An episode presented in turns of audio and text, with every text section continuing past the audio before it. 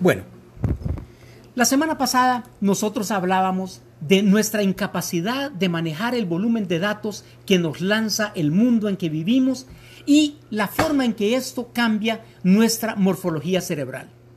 Pero la verdad yo creo que para ninguno de ustedes esto es algo nuevo, esto es algo que nosotros ya conocemos, ya nos han hablado y conocemos claramente sus efectos. La pregunta es, ¿por qué nosotros nos convertimos voluntariamente en esclavos de las redes sociales?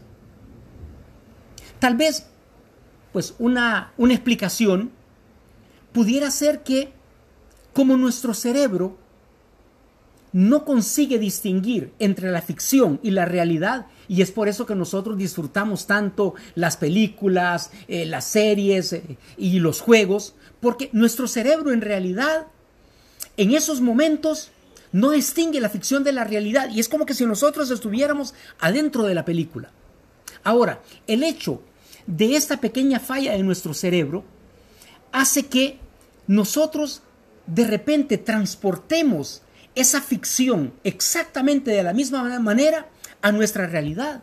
Y tal vez lo que suceda es que nosotros quisiéramos en nuestras conversaciones del día a día ver ese montón de corazones que salen cuando de repente alguien nos manda los corazones en el Face, en WhatsApp, o nos da un like y ver ese thumbs up arriba, ver esos abrazos que nos mandan, esos gritos histéricos animando y vamos y vamos. Pero en realidad, esto no sucede en la vida real, esto solamente sucede en la ficción. Y nosotros como que nos hemos enganchado en esto y esto es ahora lo que nos consigue satisfacer. Hablábamos en la charla pasada de cómo cuando nosotros estamos tal vez un poco desanimados, tal vez un poco deprimidos y se enciende esa lucecita roja de que viene un mensaje para nosotros y es alguien que le dio un like o comentó sobre un comentario que nosotros habíamos hecho y como eso nosotros nos inunda el espíritu. En realidad nosotros tendríamos que tomar distancia, tendríamos que alejarnos un poco para ver lo carente de sentido que son estas interacciones. Eso es parte de ficción. Esta no es la realidad. Esta no es la forma como nosotros interactuamos con otros seres humanos. El problema es que cada vez que nosotros nos tratamos de alejar de esto, dejamos un vacío que no conseguimos llenar. Una de las principales razones por las que nuestra sociedad no consigue llenar ese vacío existencial se debe a esa enorme incapacidad de conectar con nosotros mismos. Siempre tenemos esa sensación de que falta algo. Hay algo que no se logró llenar en nuestro corazón. O bien porque nosotros lo perdimos, o tal vez porque nunca lo tuvimos. Y esto lo que consigue hacer es que nosotros huyamos apavoridos del silencio.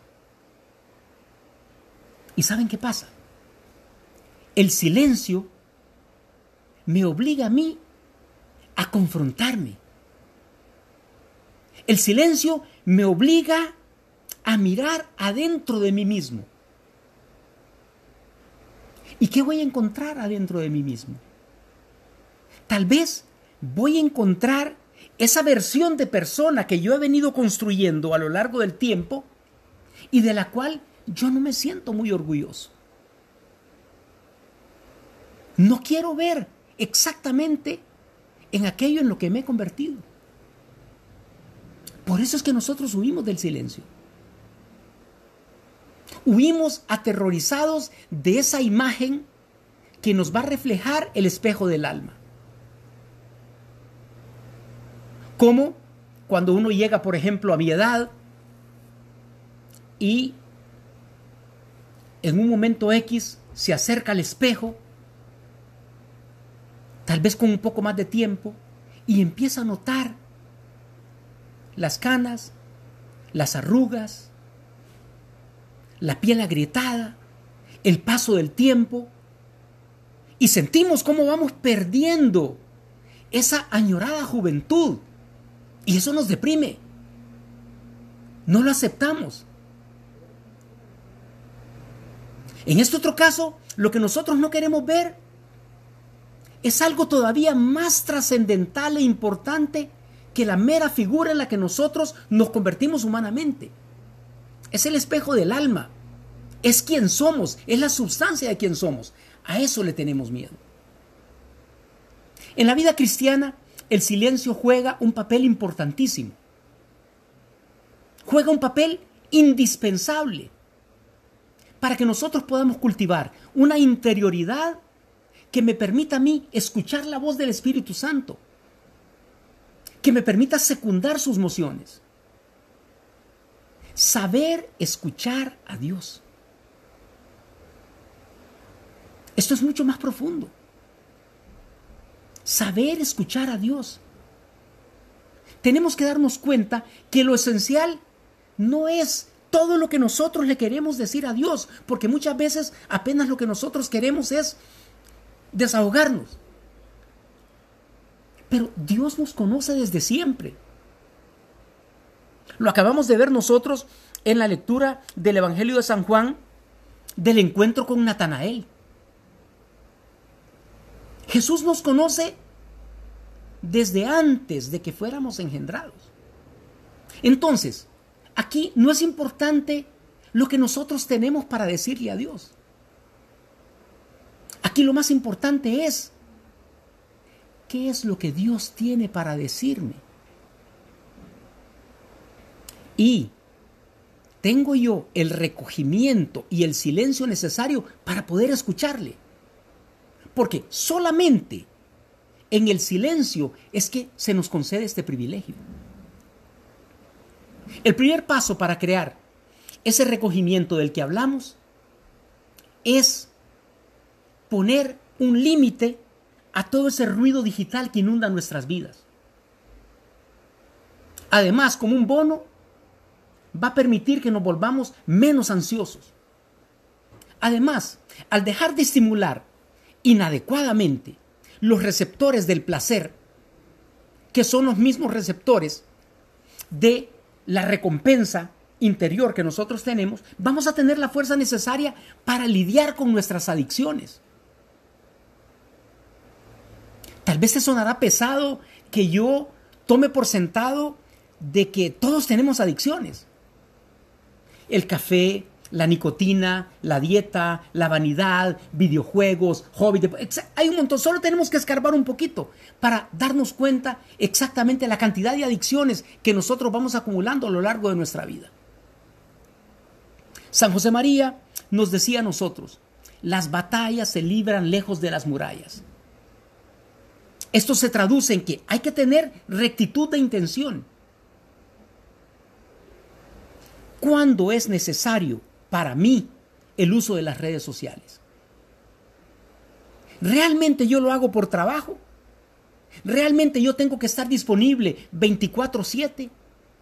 ¿Es realmente necesario que yo tenga que estar pendiente de mi teléfono todo el tiempo porque la vida de una persona depende de ello?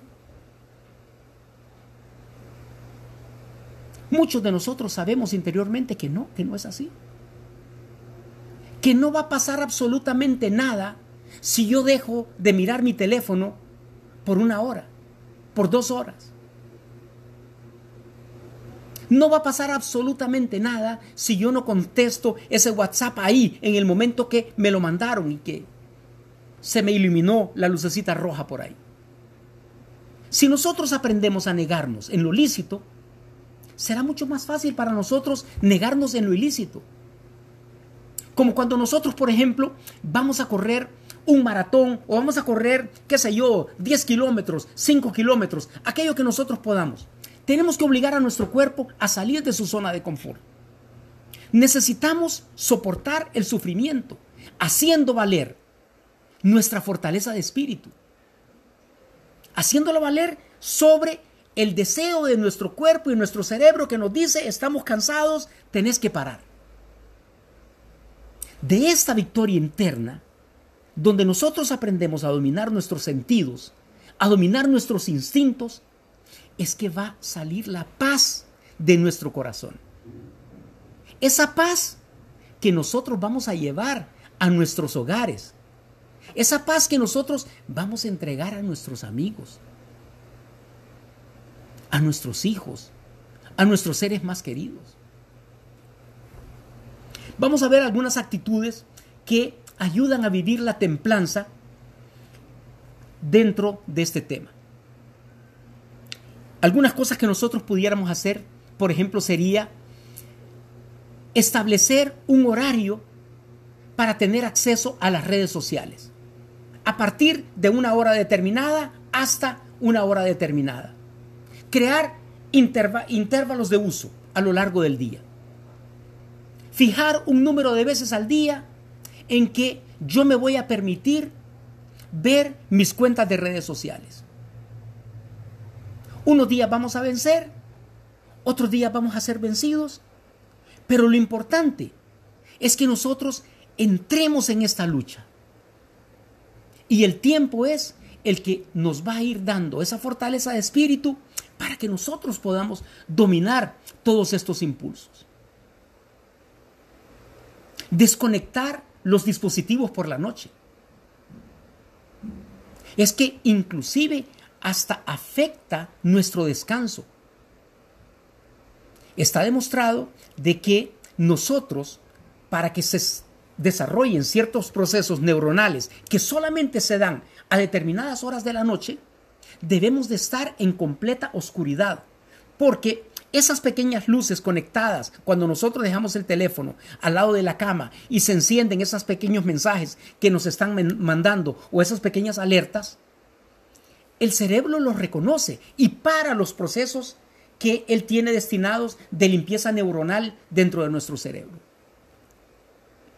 Otro de los temas que se ha vuelto también recurrente, que nosotros sabemos y da muchísima lástima.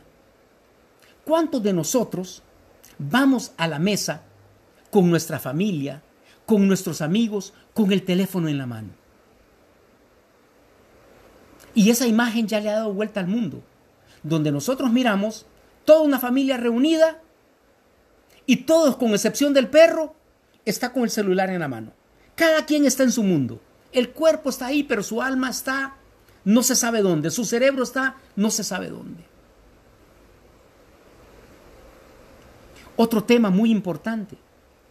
Aprender a desconectarnos en los momentos de mayor recogimiento, como son aquellos que nosotros dedicamos para Dios. Ya sea en la iglesia, en un retiro espiritual, en una charla de formación, en una oración personal. Necesitamos alejar todas las distracciones. No pasa nada si yo durante esa media hora de oración que voy a hacer con Dios voy a poner mi teléfono en modo avión para no estar recibiendo todo ese montón de mensajes, eh, sonidos que me van a interrumpir y que van a parar ese proceso de inmersión total que yo necesito para poder escuchar a Dios. Otro tema que nosotros debemos de tener claro es que para consultar el Internet nosotros tenemos que escoger los momentos y los lugares apropiados. No está bien que nosotros agarremos nuestra laptop o nuestro celular y nos vayamos a una esquinita para consultar el Internet. No está bien que nosotros nos vayamos a recoger en un lugar donde nadie nos vea para consultar el Internet, porque es muy probable que nos vamos a poner en una situación de navegar primero sin objetivo concreto y con grandes posibilidades de toparnos con contenidos que contradicen ese planteamiento cristiano que nosotros debemos de tener en la vida. A no ser que no lo tengamos. A, no ser que nosotros realmente no nos estemos cuestionando de que el cristianismo para nosotros sea apenas pues como quien pertenece a un club o una fachada. Entonces, nosotros, como verdaderos cristianos, tenemos que aprender a evitar todo aquel contenido que va en contra de los principios que me han enseñado para poder vivir ese cristianismo verdadero y real.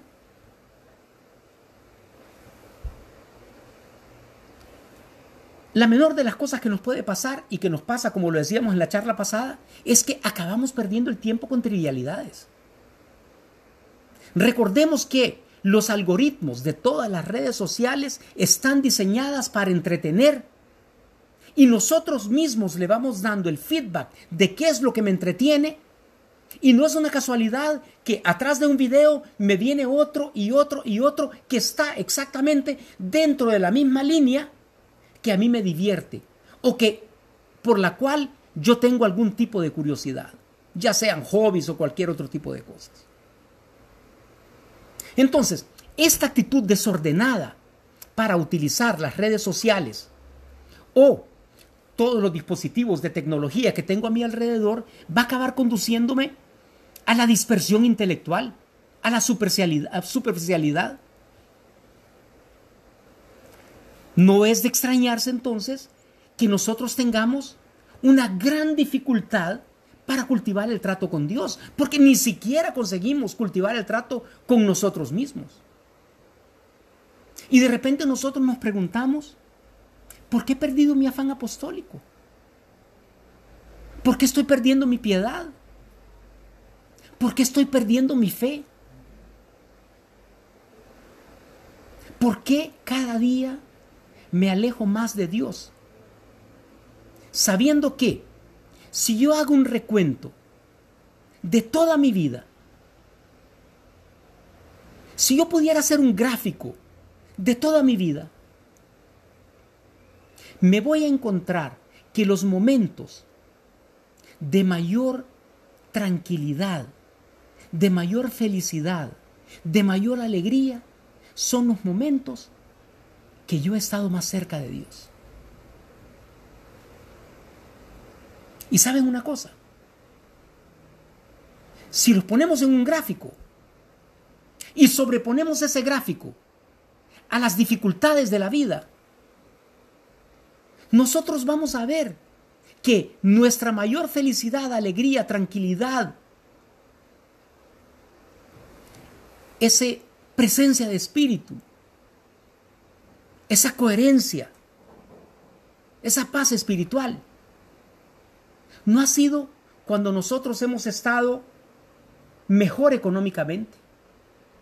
No ha sido cuando nosotros hemos sido públicamente reconocidos como personas importantes en la sociedad, cuando hemos ganado títulos. Han sido cuando hemos tenido problemas cuando nos hemos sentido amenazados por el mundo que nos rodea. Pero Dios ha estado ahí de nuestro lado. Hemos encontrado a Dios en las tribulaciones. Y, por mucho que nos parezca incomprensible, esos han sido los momentos de felicidad. Entonces, nosotros sí sabemos a dónde está nuestra felicidad, sí sabemos qué queremos, pero nos dejamos llevar por la superficialidad. Nos dejamos esclavizar por todas estas herramientas que fueron creadas para ser utilizadas solamente como eso, como herramientas. Dentro de esta superficialidad, yo no me puedo dar cuenta, no consigo darme cuenta que yo vine aquí, a este mundo, no para ser definido por mis intereses, por mi género, por mi apariencia física, por el grado de educación que yo pueda haber alcanzado.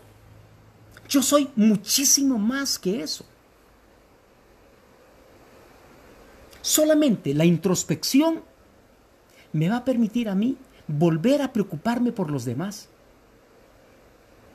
Me va a permitir a mí poder compartir aquello que tengo. Me va a permitir a mí volver a alimentar mi espíritu.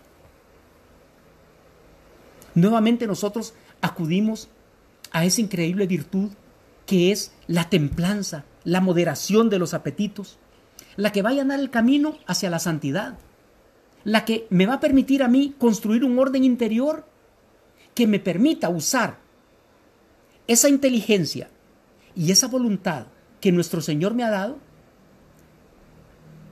para encontrar cuál es mi verdadero fin.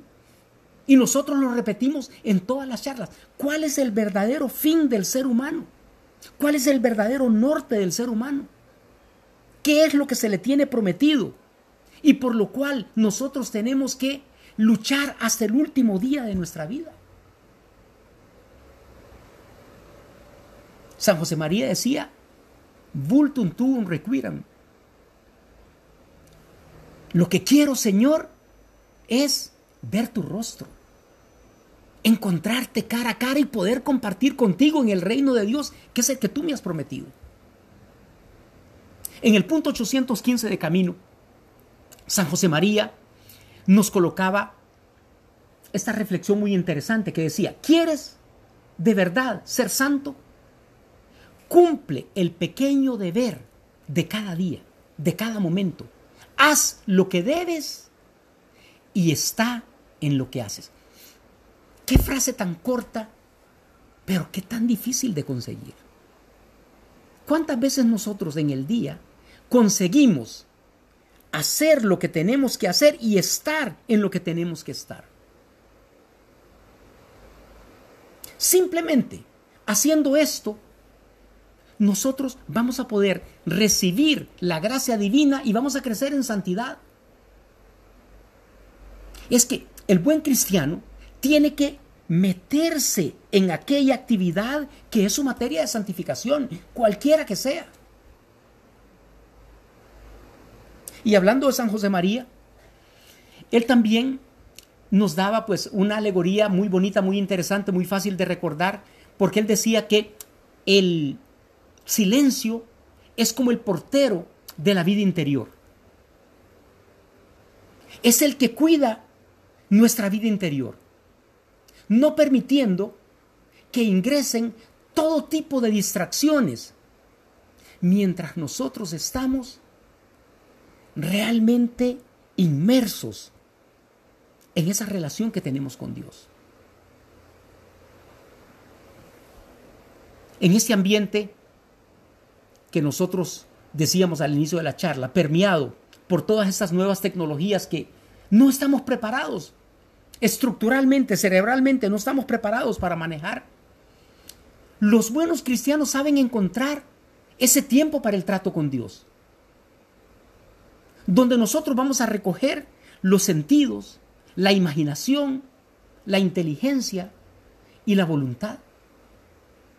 Ese recogimiento que va a poder abrir ese espacio del diálogo con Jesucristo que me va a permitir a mí como decíamos, no tanto venir y hacer un desahogo, sino me va a permitir a mí, dentro de ese recogimiento, escuchar qué es lo que Jesucristo tiene para decirme. La oración no solamente pide, demanda desconectarse de todo lo que nos pueda distraer. Y esta desconexión tiene que ser inclusive física como lo decíamos anteriormente, desactivando todos aquellos distractores que nosotros tenemos a nuestro alrededor, apagándolos. No pasa nada. Es el momento de dirigir la mirada al Señor y dejar en sus manos el resto. Crear ese silencio para que tú, Señor, me puedas hablar con esa delicadeza que solamente tú tienes, con ese amor fraternal que tú tienes para mí. Que me puedas decir qué es lo que realmente quieres de mí. Es la única manera. Solo el silencio me va a permitir ver las necesidades de los demás. Solo durante el silencio es que yo consigo reconocer quiénes son los que necesitan de mi ayuda y de mi cariño. Recientemente, por las lluvias, nosotros pudimos enterarnos a través de todos los medios, especialmente aquí en la capital, cómo muchas personas se quedaron sin techo, sin hogar, con niños pequeños.